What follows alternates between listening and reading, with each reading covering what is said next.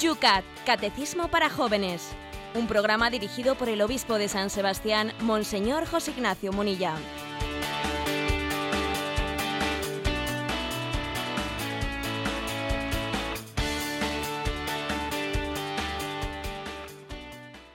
Un saludo a todos los que os sumáis a esta hora de la mañana desde cualquier parte de España y del mundo, hay que decirlo, porque crece también en las redes sociales la presencia de los oyentes desde otros continentes. Un saludo de quien nos habla, el padre Esteban Munilla, en este espacio dedicado a los jóvenes, en este espacio donde de la mano del obispo de San Sebastián desgranamos todas las mañanas. Hoy también, sí, solemnidad de todos los santos, este catecismo de los jóvenes, este UCAT. José Ignacio, qué día más bonito. Pues sí, un día bonito y además eh, la verdad es que hoy se va a caracterizar porque nos ponemos en marcha, nos ponemos en camino, como tantísimos otros jóvenes, hacia un lugar emblemático, hacia un lugar cálido, eh, que, es, que es Valencia, y esperamos después celebrar esta mañana la solemnidad de todos los santos en la Catedral de San Sebastián y luego van a, en ruta, en camino hacia Valencia, hacia el Congreso el primer Congreso Nacional de Pastoral Juvenil. Estoy convencido que más de un oyente o autobús de oyente tenemos ahora mismo camino, por lo menos los de la diócesis de San Sebastián, ya están en ruta camino de Valencia. Cuando en San Sebastián tenemos 12 grados de temperatura, Yolanda, ¿cómo va por lo de Madrid? Algo más fresco, 5 grados. Madre mía de mi alma. Y nos vamos hasta Valencia, porque allí tenemos a Óscar Benavén. ¿Qué temperatura tenemos en Valencia? 15 grados. 15 grados en Valencia, Óscar Benavente, el delegado episcopal de Juventud.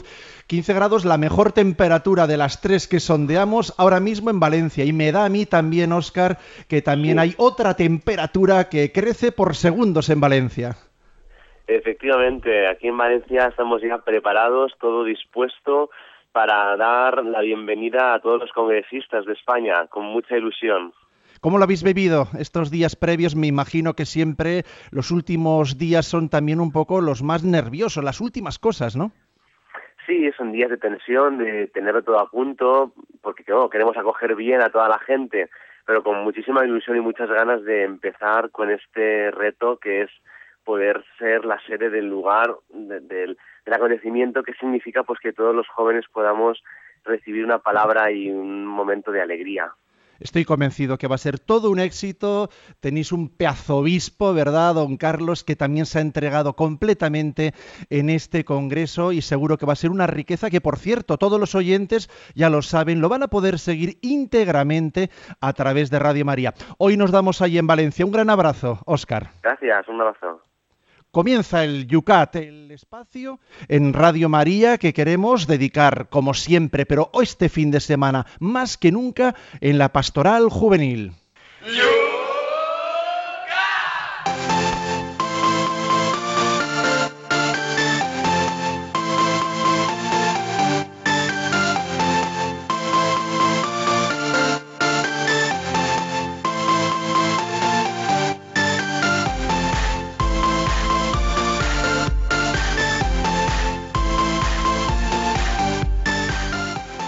Como todas las mañanas en Radio María, Yucat, vamos a atender primero a aquellas personas que han participado en las redes sociales, bajándose primero el Yucat del podcast de Radio María. No podían seguirlo en directo, pero no es problema si a esas horas estaban en otros quehaceres. Hoy me imagino que muchos de ellos los tenemos en directo, porque hoy es día festivo en España. Bueno, pues estés en directo o estés en diferido porque te bajas este programa para escucharlo durante la jornada, cuando te viene bien, atendemos tus comunicaciones que durante el día de ayer llegaron por los puntos que comentábamos a las 8 de la mañana. El punto 50 con el cual abríamos el programa de ayer era ¿qué papel juega el hombre en la providencia divina? Y bueno, en Facebook, por ejemplo, nos planteaban, se han quedado ayer, quedaban muchas preguntas ahí pendientes. Vamos a hacer un pequeño sondeo para que no se queden las más importantes, por lo menos, en el tintero, José Ignacio. Patri nos dice, ¿cómo sabemos si es Dios quien dibuja con nuestro lápiz, hace referencia a la imagen que ayer comentábamos de la Madre Teresa de Calcuta, o si somos nosotros quienes eh, forzamos para que, ese, que se dibuje lo que queremos o lo que creemos que Dios quiere. Sí, la Madre Teresa decía, ¿no? Soy como un lápiz en manos de Dios con el que Dios escribe lo que quiere escribir. Y claro, bueno, la pregunta de Patri, pues no es tontería, ¿no?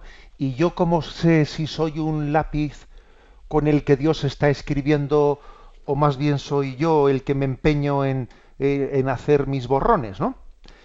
Dicho de otra manera, eh, a ver, yo cómo distingo lo que es inspiración de Dios de lo que es ocurrencia mía. Una cosa es que Dios me inspire, y otra cosa es que a mí se me ocurran las cosas. Bueno, ¿cómo distinguir eso? Bueno, ciertamente hace falta para poder distinguir eso una vida espiritual seria, una vida espiritual seria, en la que uno vea eh, cuál es un poco cuál, dónde está la fuente, ¿eh? la fuente de sus acciones y cuál es la finalidad que persiguen. ¿eh? No es lo mismo que yo me mueva, por ejemplo, pues por celos o por rencores. Si me muevo por rencores y por celos, difícilmente voy a ser un lápiz dócil en las manos de Dios. ¿O qué finalidad persigo? Eh? ¿Persigo mi buen nombre, que la gente hable bien de mí? ¿Hago las cosas por vanidad? Eh, ¿O hago las cosas para gloria de Dios? Es decir, hay que, hay que discernir eh, cuáles son el motor de nuestras acciones y cuáles son las finalidades que persiguen para distinguir si estoy inspirado por Dios o si en el fondo es mi amor propio, ¿no? El que hace las cosas. Y claro, eh, y es muy importante una oración profunda, una oración en la que alguien puesto en presencia de Dios sea capaz de desenmascarar fácilmente esto. ¿eh? Cuando alguien, desde luego, tiene experiencia de oración profunda y se pone en presencia de Dios, eh, fácilmente desenmascara lo que son, digamos, las falsas, los falsos motivos motivos bastardos, ¿no? que no son puramente el bien del prójimo y la gloria de Dios. Estoy convencido que en el Congreso de Valencia saldrá el tema del acompañamiento espiritual, no esa dirección espiritual que tanto ayuda también a los jóvenes a discernir de un lado para otro en tantos y tantos puntos. Vamos para adelante. Tenemos en, yucat@radiomaria.es. Nos escribe Javier desde Albacete y plantea, a veces nos vemos rodeados de padres que no bautizan a sus hijos. Es algo bastante doloroso y preocupante, tanto que a veces dan ganas de bautizarlos en un descuido de sus padres. Aunque supongo que eso no estaría bien, que lo ideal sería convencerlos de que son ellos mismos los que bauticen a sus hijos. ¿Cómo seríamos mejores instrumentos de Dios en estos casos? Bueno, la pregunta de partida, no lo olvidemos, era qué papel juega el hombre en la providencia divina. Y este caso concreto eh, que plantea Javier de Albacete, pues es una ocasión para decir, eh, tenemos que imitar a Dios en su forma de hacer las cosas. Eh, que Dios siempre sugiere el bien, pero quiere que lo hagamos nosotros colaborando libremente. Dios se propone, no se impone. Eso es eso es una constante en él. Dios siempre llama a la puerta. Mira que estoy llamando a la puerta. Si escuchas y me abres, entraré y cenaremos juntos. ¿eh? Dice en el Apocalipsis. Luego Dios, Dios es humilde. ¿eh? Dios no quiere vencer, quiere convencer. Y para ello tiene paciencia. ¿eh? Tiene paciencia, está ahí. bueno, yo creo que ese estilo de Dios tenemos que hacerlo nuestro. a veces igual el celo el celo por la, eh, por la gloria de Dios nos podría llevar a cometer errores. Eh, mm, no, y digamos que, acordaros ¿no? de, ese pasaje eh, en el que los, los, apóstoles, los discípulos, equivocadamente, ¿no? Pues le piden al Señor enviar fuego del cielo para acabar con aquellos que no habían querido acogerles, y les dice, mira, no sabéis de qué espíritu sois, tened paciencia. Luego, Luego digamos que tenemos que, entre comillas, invitar a Dios en su estilo paciente. Dios se propone, pero no se impone. En el punto siguiente con el cual cerrábamos el programa de ayer, el número 51, se planteaba, si Dios lo sabe todo, ¿por qué no impide entonces el mal? Un tema que ya en Yucat ha salido aquí muchas veces por las redes sociales. Y en torno a él pues también mucha participación. Por ejemplo, en Facebook tenemos a Francisco que apuntaba así, tiene que haber de todo, dice, luz y oscuridad son necesarias. Interesante la participación de Francisco, pero permítame, permítame que yo le, a ver, que, que le rebata. Siempre sacando punta. Siempre sacando punta. ¿eh? También debe formar parte de eso de lo de ser lápiz en, las manos de Dios. Porque es que hoy en día hay una visión, una visión orientalista que se nos ha colado, que no pertenece a la tradición judio-cristiana, a la tradición bíblica, que es diciendo, bueno, existe el Dios del bien y el Dios del mal. Para que haya mal tiene que haber bien. Yin yang. Eso, el yin yang, ¿no? Entonces, eh, eh, esa visión dualista en, absoluto forma parte de nuestra, de nuestra visión cristiana. ¿eh? Dios es el autor de todo bien y el mal ah, se ha introducido no porque sea un contra Dios, o sea, no, existe un, eh, digamos, un Dios del bien y un Dios del mal. No, no es así la cosa. ¿eh? Es más, Dios finalmente, en su parusía, restablecerá justicia y entonces Dios será todo en todo y el mal será definitivamente vencido y no y no habrá más que la bondad y la plenitud de Dios.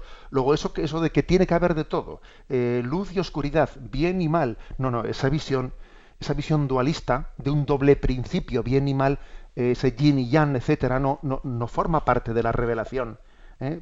Luego, digamos, no es el camino correcto para poder explicar eh, por qué eh, la pregunta de si Dios lo sabe todo, ¿por qué, impide, por qué no impide entonces el mal? Brevemente, Pablo nos dice un pensamiento comparte.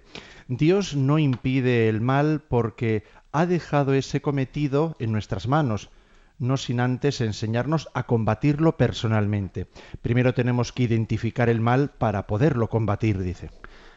Bien, eh, quizás no, quizás a veces yo he distinguido entre el por qué y el para qué. Quizás la explicación que da Pablo, yo creo que no se refiere tanto al por qué, sino al para qué. ¿eh? O sea, es decir, a ver, ¿por qué Dios eh, tolera, permite el mal? Bueno, a ver, vamos a decir ¿qué provecho quiere Dios que saquemos de ello? ¿eh? Y entonces creo que la, respuesta de Pablo es interesante. ¿eh? Es decir, que, que, Dios quiere a nosotros, ¿no? Eh, digamos, sumarnos a Él, sumarnos a su, a su lucha por, por, el establecimiento del reino de Dios y nos quiere asociar, ¿no? A su lucha contra Satanás, a su lucha contra el mal. Quiere que seamos soldados en Cristo, que Él nos ha, hecho también sacerdotes, profetas y reyes, y lo que es impresionante es que también estamos llamados a tener una realeza, ¿eh? a reinar con Cristo, a tener el señorío de Cristo propio de quien, eh, quien eh, realizaba exorcismos, expulsaba a Satanás. luego es verdad que Jesús nos ha asociado. Es decir, mira, no, no nos quejemos tanto de la paciencia de Dios a, la, manera de tolerar el mal. ¿no? ¿Por qué tolera Dios el mal? Mira, entre otras cosas, eh, te permite a ti combatirlo. Entre otras cosas, te da la gracia para poder afrontarlo. Aunque hablaremos más adelante, creo que mañana en Yucat del mal, en el correo electrónico yucat@radiomaria.es, Miguel Ángel desde Santa Coloma nos plantea lo siguiente. La Virgen María a los videntes de Fátima les mostró una visión del infierno. Ellos vieron como un mar de fuego y dentro de este mar cuerpos llorando desconsoladamente, consumiéndose en llamas, y los demonios eran como animales horrorosos. Pregunta Miguel Ángel, ¿es que la Virgen en realidad les mostró una visión no real para que comprendiesen algo real e invisible para los ojos humanos? Porque en el mundo espiritual, hasta la resurrección de los muertos, no habrá cuerpos humanos. Y el fuego es una reacción química existente en el mundo de la materia y que tampoco tiene sentido que exista en el mundo espiritual. Y los cuerpos terminarán alguna vez por consumirse, pues la materia es limitada. Y si algún alma que está en el infierno, viendo ella misma sus errores cometidos y arrepintiéndose de todo corazón y pidiendo perdón a Dios, Dios no es infinitamente misericordioso, no podría no tendría compasión de esa alma y la pasaría al purgatorio para su purificación. Bueno, yo creo que Miguel Ángel, yo creo que debe de ser, no sé si físico o, ¿eh? o ingeniero, ¿eh? por su manera de, por su manera de razonar.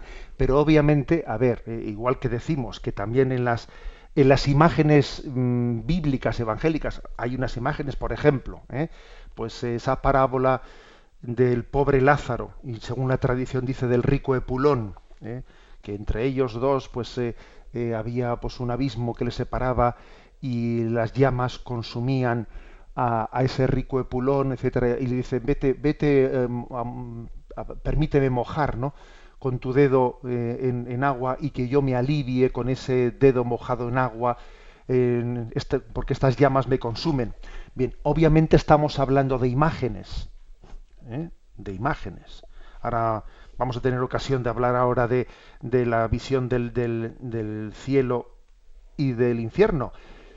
Eh, perdón, de las distintas imágenes eh, sobre el infierno que existen, pero fijaros, es curioso que la tradición cristiana se ha utilizado tanto la imagen del hielo, del frío helador, como del fuego que quema. O sea, lo cual quiere decir que si el infierno se puede describir tanto como el fuego que quema o el hielo, eh, el, frío helador, claro, pues uno no tiene que quedarse en la imagen, sino en lo que la imagen significa, obviamente.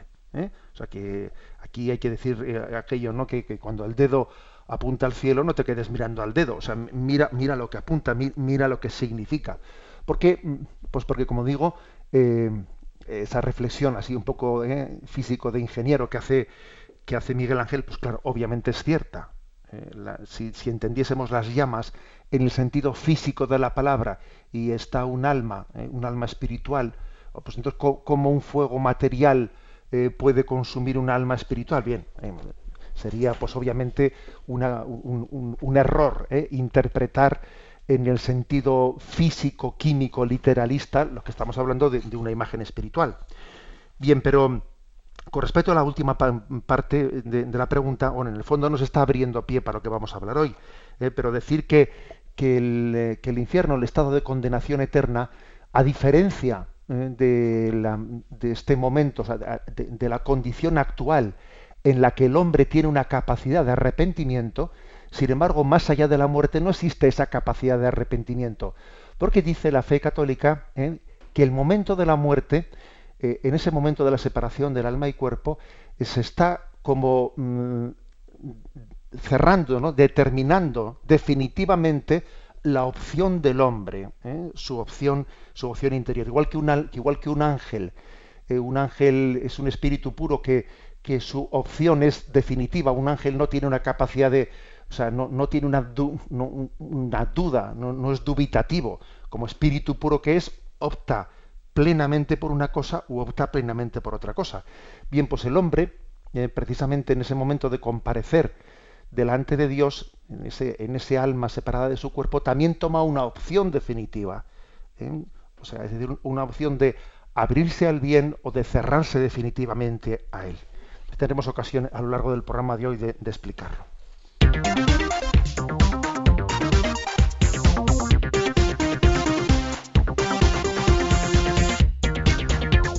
Y sin más demora, nos vamos al punto de hoy, cuando son las 8 y 19 minutos, 7 y 19 minutos para los hermanos de las Islas Canarias.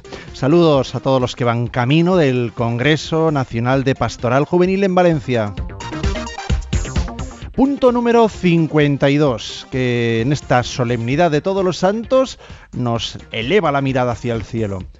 El cielo y las criaturas divinas. ¿Qué es el cielo?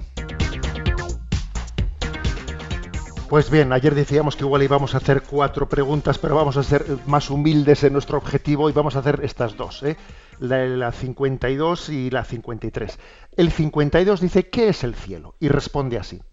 El cielo es el medio de Dios, la morada de los ángeles y los santos y la meta de la creación.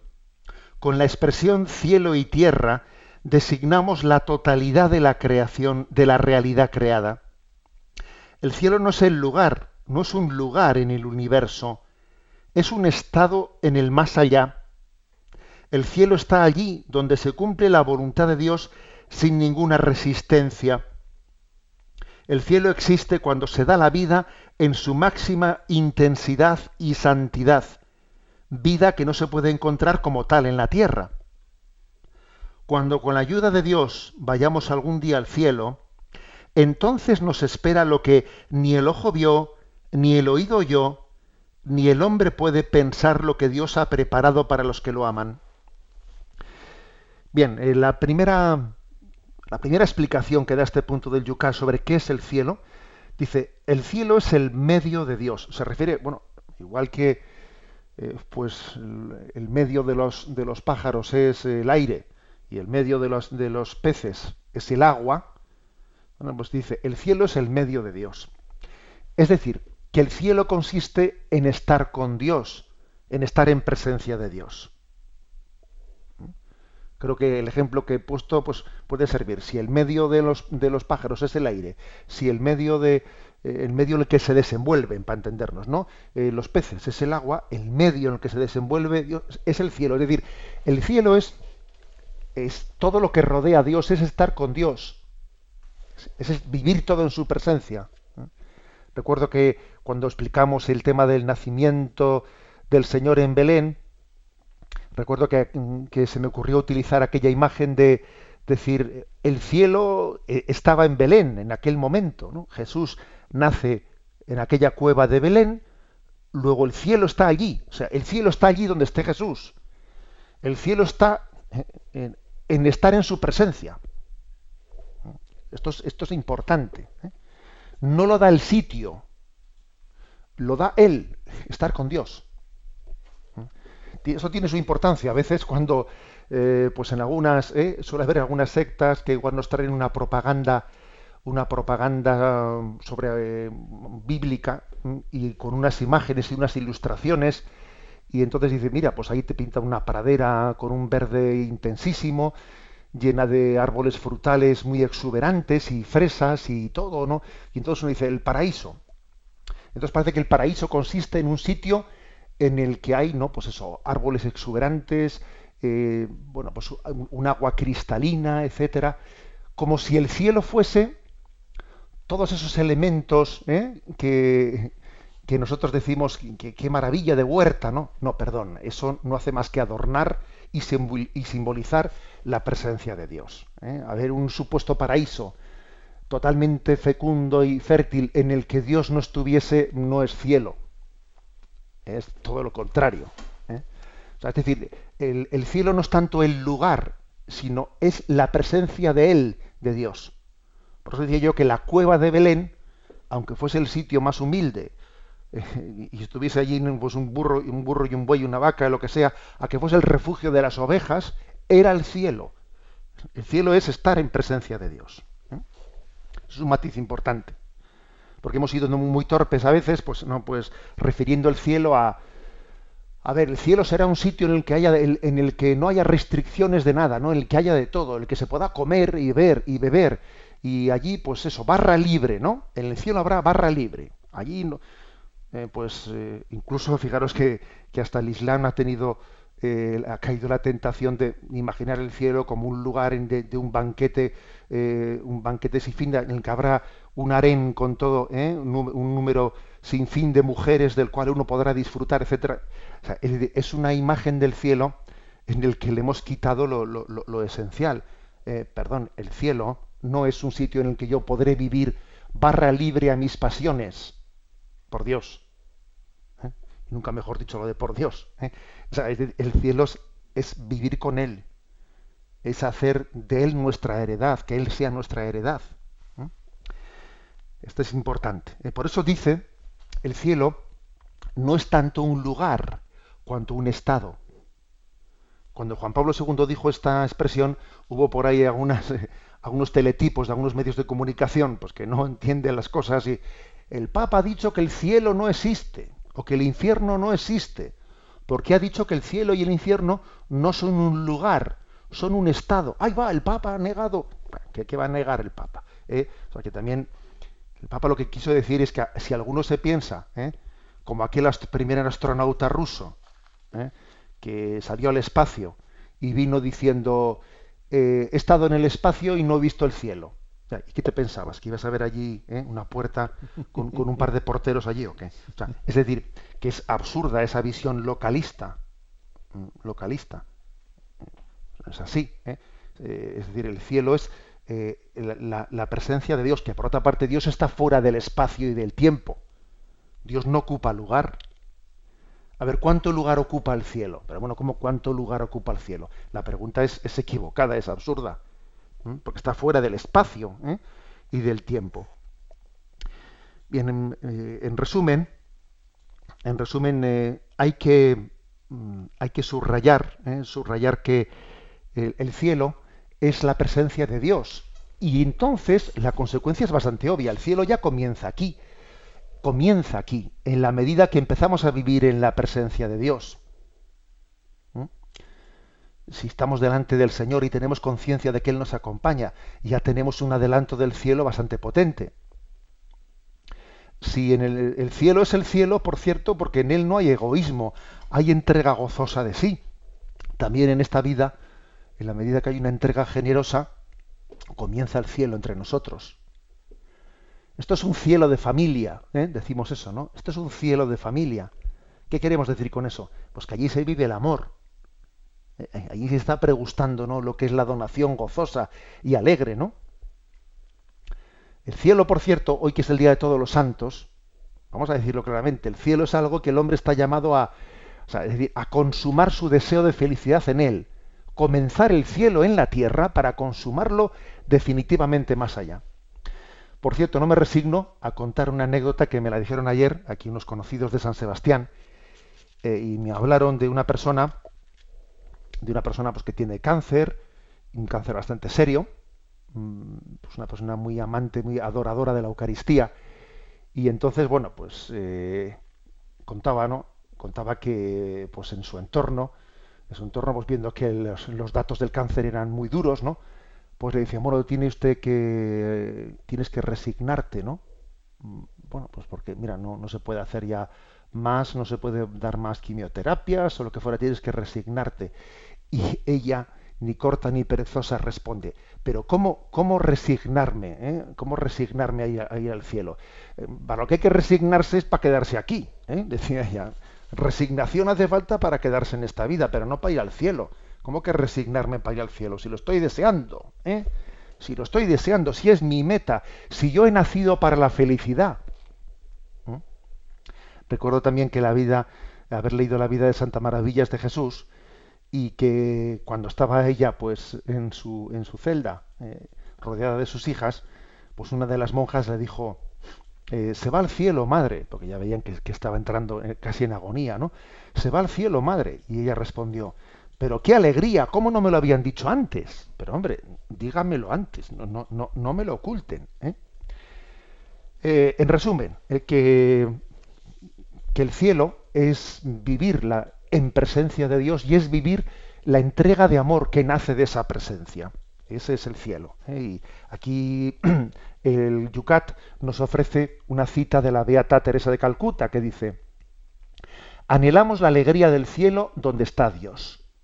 Está en nuestro poder estar ya ahora con Él en el cielo, ser felices con Él justo en este momento. Pero ser felices con Él quiere decir ayudar como Él ayuda, dar como Él da, servir como Él sirve, salvar como Él salva, estar 24 horas a su lado, encontrarlo en sus disfraces más terribles, porque Él ha dicho, todo lo que hagáis al más pequeño, me lo hacéis a mí. Luego, la conclusión de la Madre Teresa es, bueno, pues vivamos el cielo en la tierra, amemos. Amar, amar es eh, vivir, ¿no? inaugurar el cielo en la tierra.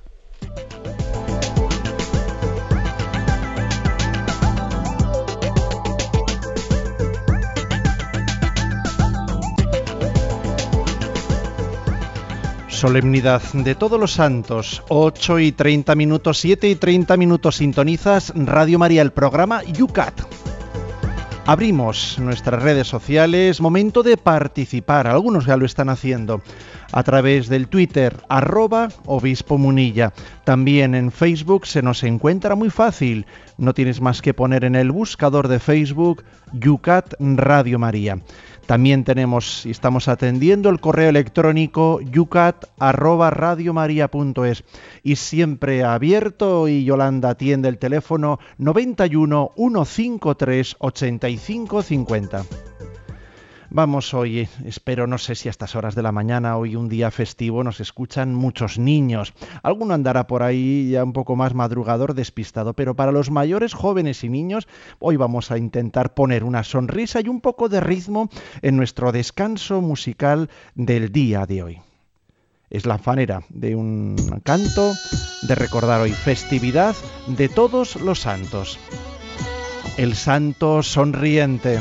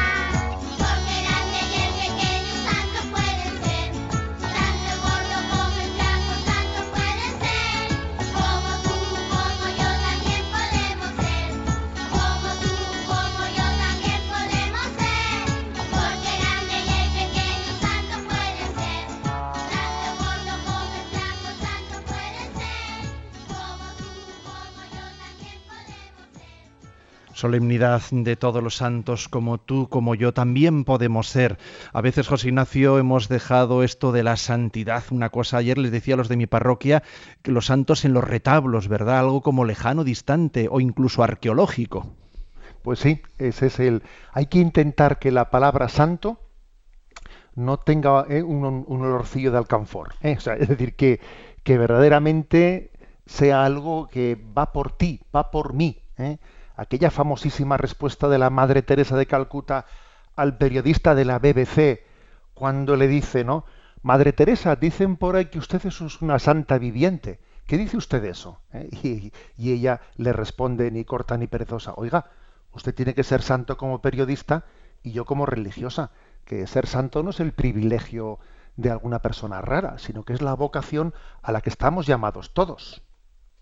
Vamos adelante en esta solemnidad de todos los santos. Estamos en vísperas, no es vísperas, no, esta misma tarde comienza ya ese Congreso Nacional de la Pastoral Juvenil en Valencia, a la cual pues nos vamos a unir y desde donde allí mañana Recordamos, vamos a hacer en directo este programa. A los valencianos les invitamos a que participen, a que estén allí con nosotros a las 8 de la mañana. Hay que madrugar un poquito, es verdad, pero bueno, una oportunidad para encontrarnos en Valencia, en esa preciosa ciudad.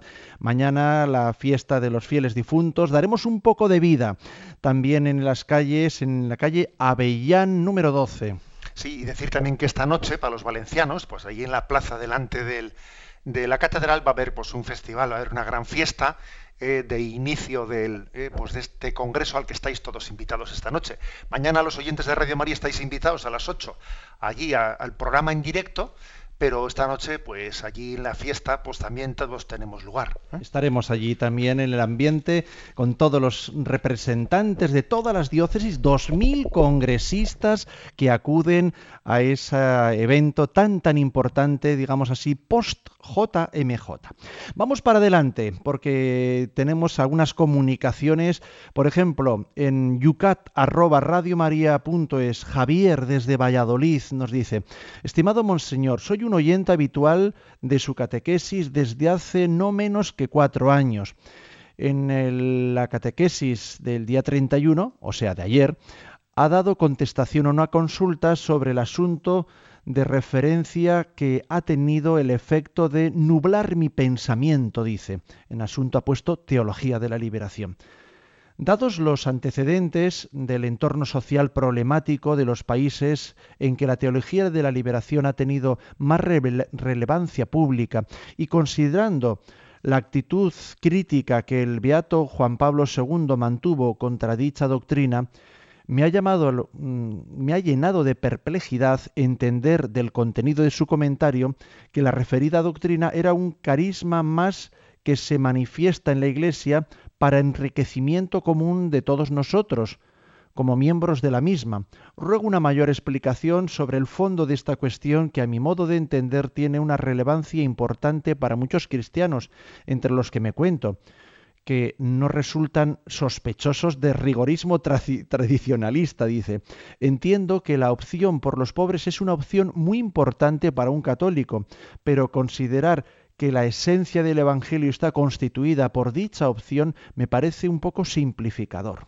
¿Qué le decimos a Javier que está en Valladolid? Vamos a ver, yo diría eh, interesante, ¿no? Por su aportación, porque ciertamente cuando uno da una respuesta rápida, pues siempre simplifica las cosas por la radio, ¿no? A ver, decir que nuestro queridísimo beato Juan Pablo II hizo un discernimiento ¿eh? importante desde la Sagrada Congregación de la Doctrina de la Fe, hizo un discernimiento sobre la teología de la liberación y y entendió que podía haber una correcta, una correcta teología de liberación en la medida en que se entienda eh, correctamente pues que de la liberación, de la redención de Jesucristo, que ha venido para perdonar los pecados del hombre, para redimirle al hombre de la esclavitud de Satanás y de la esclavitud que, sus pecados ¿no? pues tienen, tienen en él, ejercen en él, bueno, pues de esa liberación de Cristo, también se derivan, se deben de derivar otra serie de liberaciones, ¿no? Liberaciones, pues, de, de todo un entramado de los pecados, los pecados que podríamos llamar que tienen repercusiones sociales, como puede ser relaciones laborales injustas, pueblos subyugados, etcétera. Es decir, que la liberación cristiana, aunque Cristo vino a liberar al hombre del pecado, eso tiene que tener consecuencias sociales.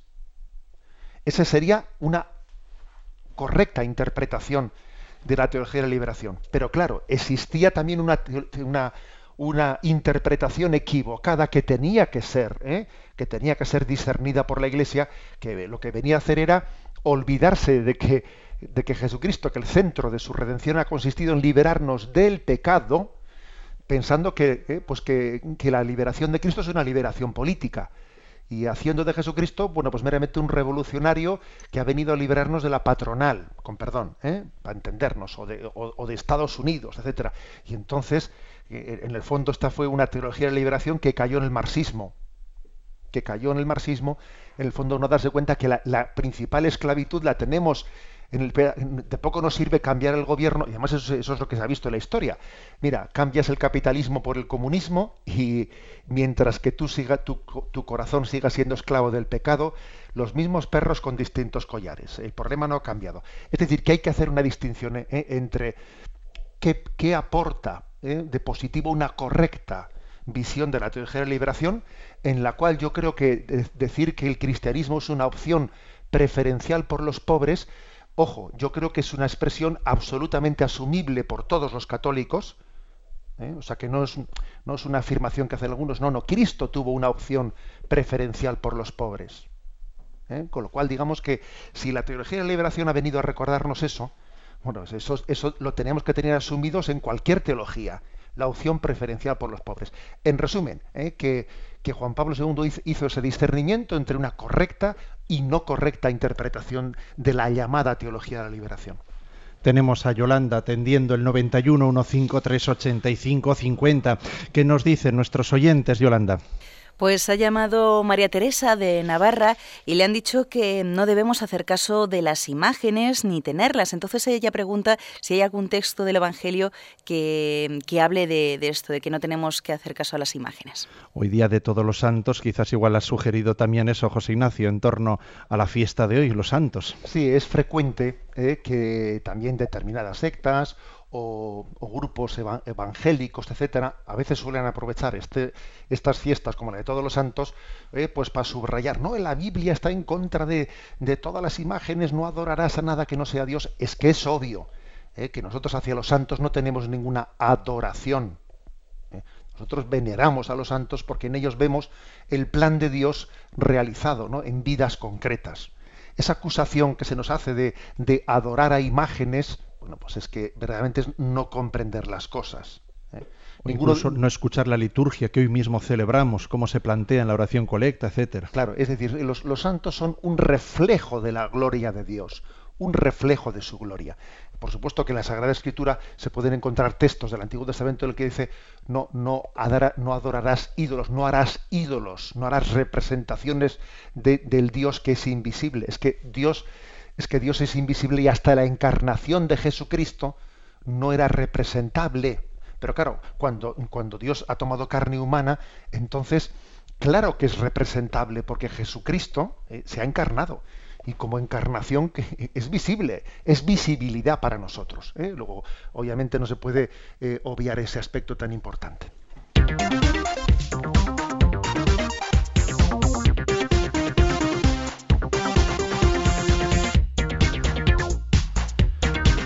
Continuamos en Yucat. 8 y 43 minutos, 7 y 43 minutos. En Twitter nos dicen que si estamos saludando, nos dicen a los que van en carretera, etcétera, que nos acordemos también de los que a estas horas de la mañana están planchando, José Ignacio. Bueno, pues vamos con la pregunta número 53 que cierra el programa de hoy. Dos, nos conformamos con dos mañana, las otras dos en Valencia, en directo, en la calle Avellanas número 12. Es el salón de actos de la Vicaria Nueva Evangelización, cerquita de la catedral. ¿Qué es el infierno? Nos dice el punto 53. Bien, pues nuestra, nuestra fe llama infierno al estado de la separación eterna de Dios. Quien en la presencia de Dios ve con claridad el amor y sin embargo no lo acepta, se decide por este estado. Jesús que conoce el infierno dice que son las tinieblas de fuera. Expresado en nuestros conceptos es seguramente más frío que caliente. Con estremecimiento se adivina un estado de completo entumecimiento y de aislamiento desesperado de todo lo que podría aportar a la vida ayuda, alivio, alegría y consuelo.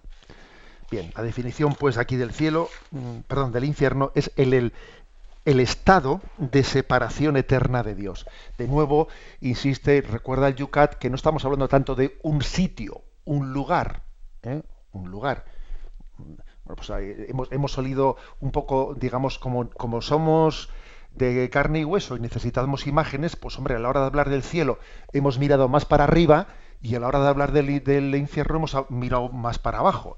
Pero como podéis imaginar, ni el astronauta ruso eh, encontró allí en la estratosfera pues el cielo, ni si hiciésemos una eh, prospección hasta el centro de la Tierra no íbamos a encontrar ahí el infierno. O sea, repito que no estamos hablando de un lugar físico, sino de un estado, de vivir en presencia de Dios, que está más allá del espacio, o de cerrarnos plenamente al amor de Dios y rechazarlo ¿eh?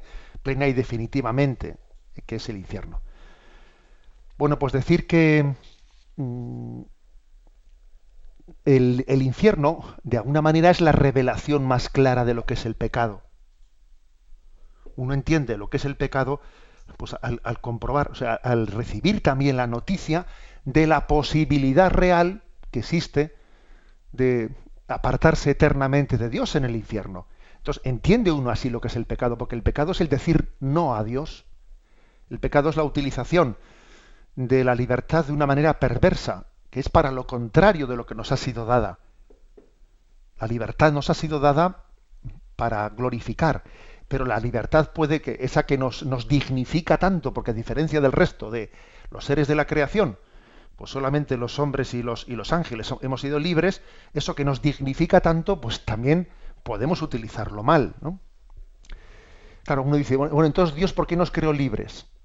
Mira, si no nos hubiese creado libres, pues no, podríamos pecar. Sí, bien, de acuerdo, pero tampoco podríamos glorificar a Dios. Sería imposible que tuviésemos la dignidad que tenemos si no, si no fuese por, por, la libertad. Seríamos pues como un árbol, seríamos como una piedra. Pero claro que se derivan ¿eh? riesgos de la libertad, pero hay una potencialidad de glorificar a Dios inmensa, ¿no? Es una gracia, es un don. Luego digamos que decía que el infierno es la revelación más clara de lo que es el pecado, que es la posibilidad de que el hombre diga no a Dios. Y Dios es respetuoso, es respetuoso con la decisión del hombre. Por eso el catecismo de la Iglesia Católica describe el infierno como la autoexclusión del hombre de la presencia de Dios. El que te creó sin ti no te salvará sin ti es un poco, a veces nos hemos hecho imágenes un, poco simplistas o ridículas pensando que el juicio consiste en que ahí está Dios como juez y dice tú a la derecha, tú a la izquierda, tú, o sea, como si la salvación o la condenación fuese una especie de asignación de tú aquí, tú allá. No, no, si no es que alguien decida dónde tengo que ir yo, es que eh, en la utilización de mi libertad soy yo mismo el que me abro a la gracia o el que me autoexcluyo de ella. ¿eh? Esto me parece que es importante. El, el, juicio de Dios coincide milimétricamente con la opción del hombre de abrirse a la gracia o autoexcluirse de ella. No es que el juicio de Dios sea en contra de lo que yo he decidido, no, no. Si es que el juicio de Dios está respetando mi decisión.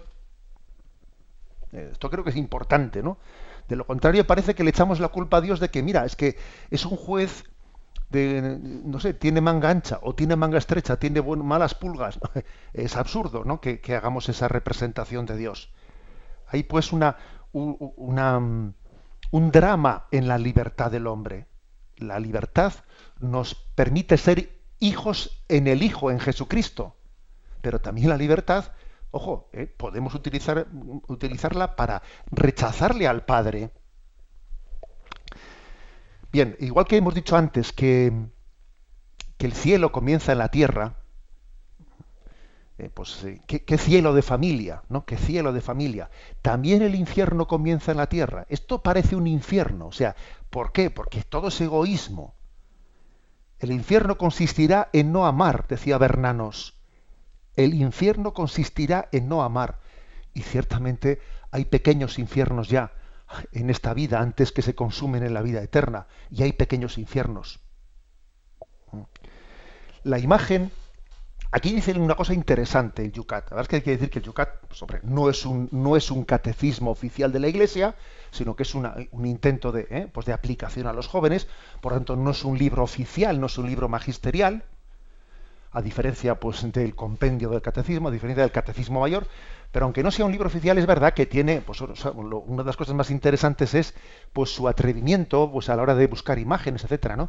Y una cosa que dice aquí el Yucat muy interesante es que el, infierno, en el fondo, se, se puede expresar indistintamente como fuego o como hielo. De hecho, fijaros que al Espíritu Santo le decimos en Pentecostés, da calor de vida al hielo.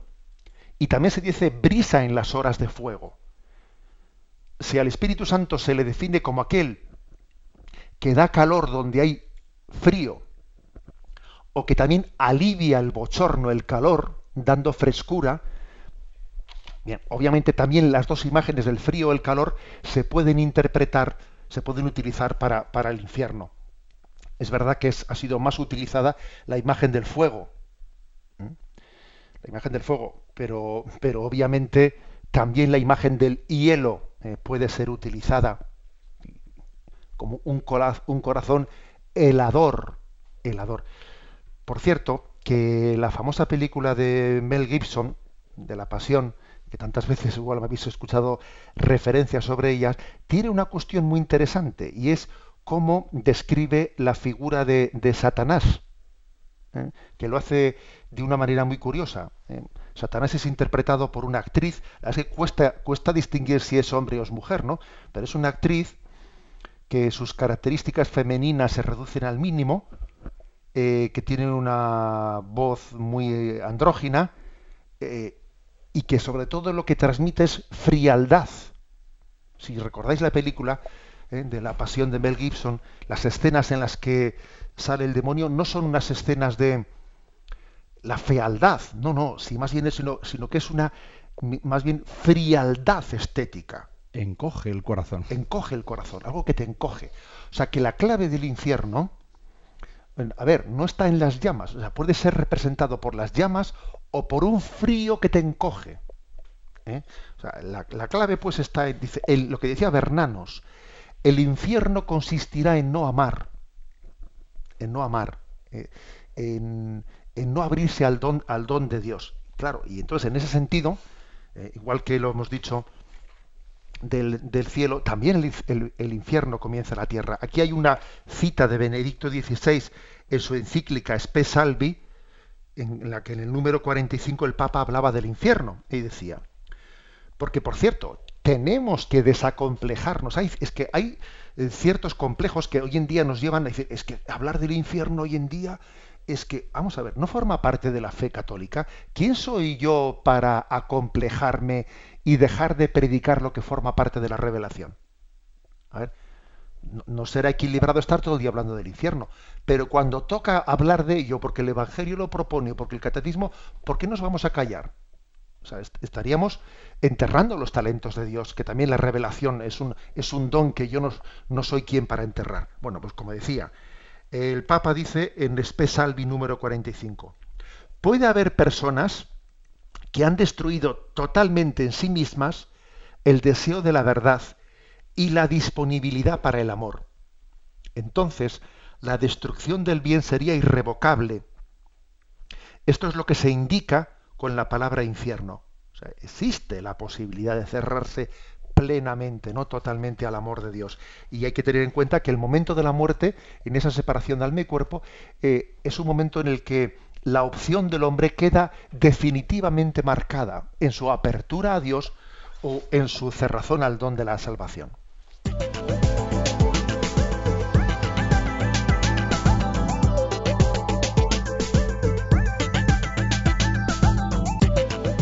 Lo vamos a dejar ahí, el segundo punto Ayer hablábamos de cuatro, vamos a dejar los otros dos para mañana.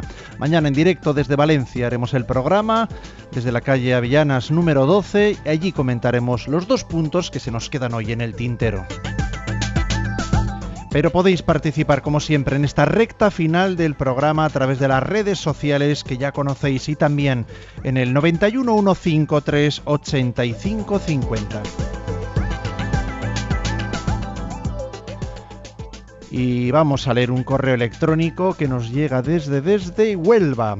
Es Mercedes desde Huelva que nos dice, desde pequeña identificaba el cielo con el Edén de Adán y Eva, podría decirse que es que le faltaba el apellido, paraíso terrenal, paraíso celestial, dice Mercedes.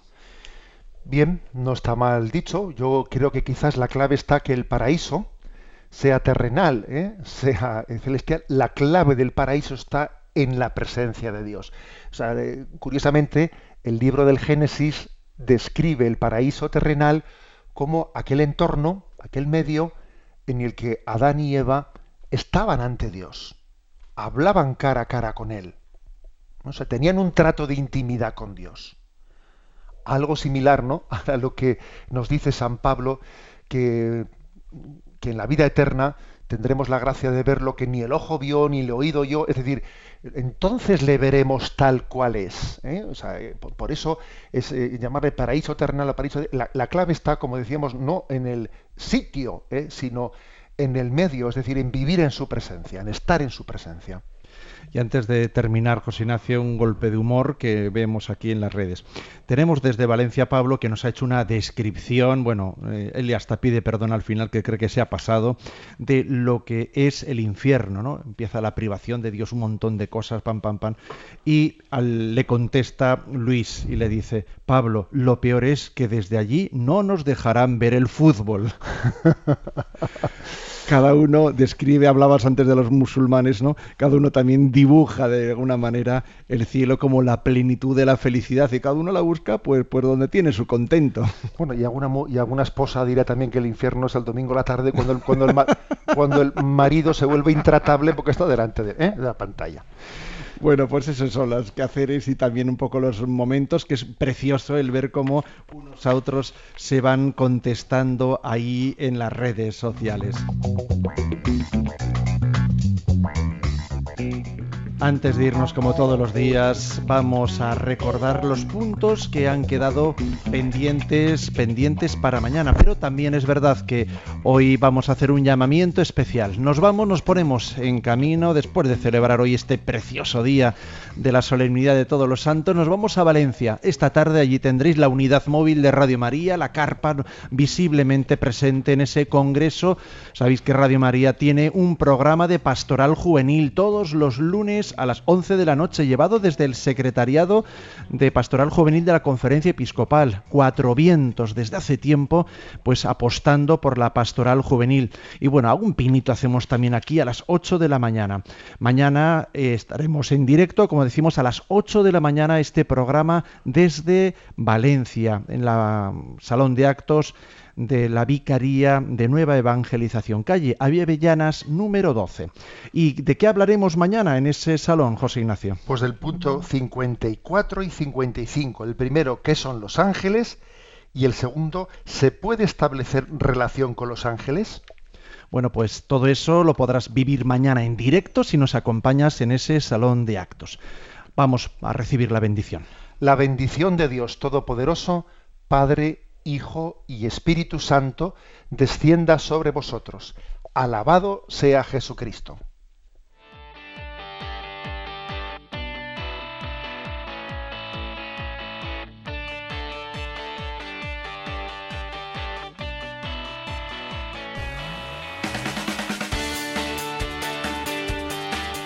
Y así finaliza en Radio María Yucat un programa dirigido por el obispo de San Sebastián, Monseñor José Ignacio Monilla.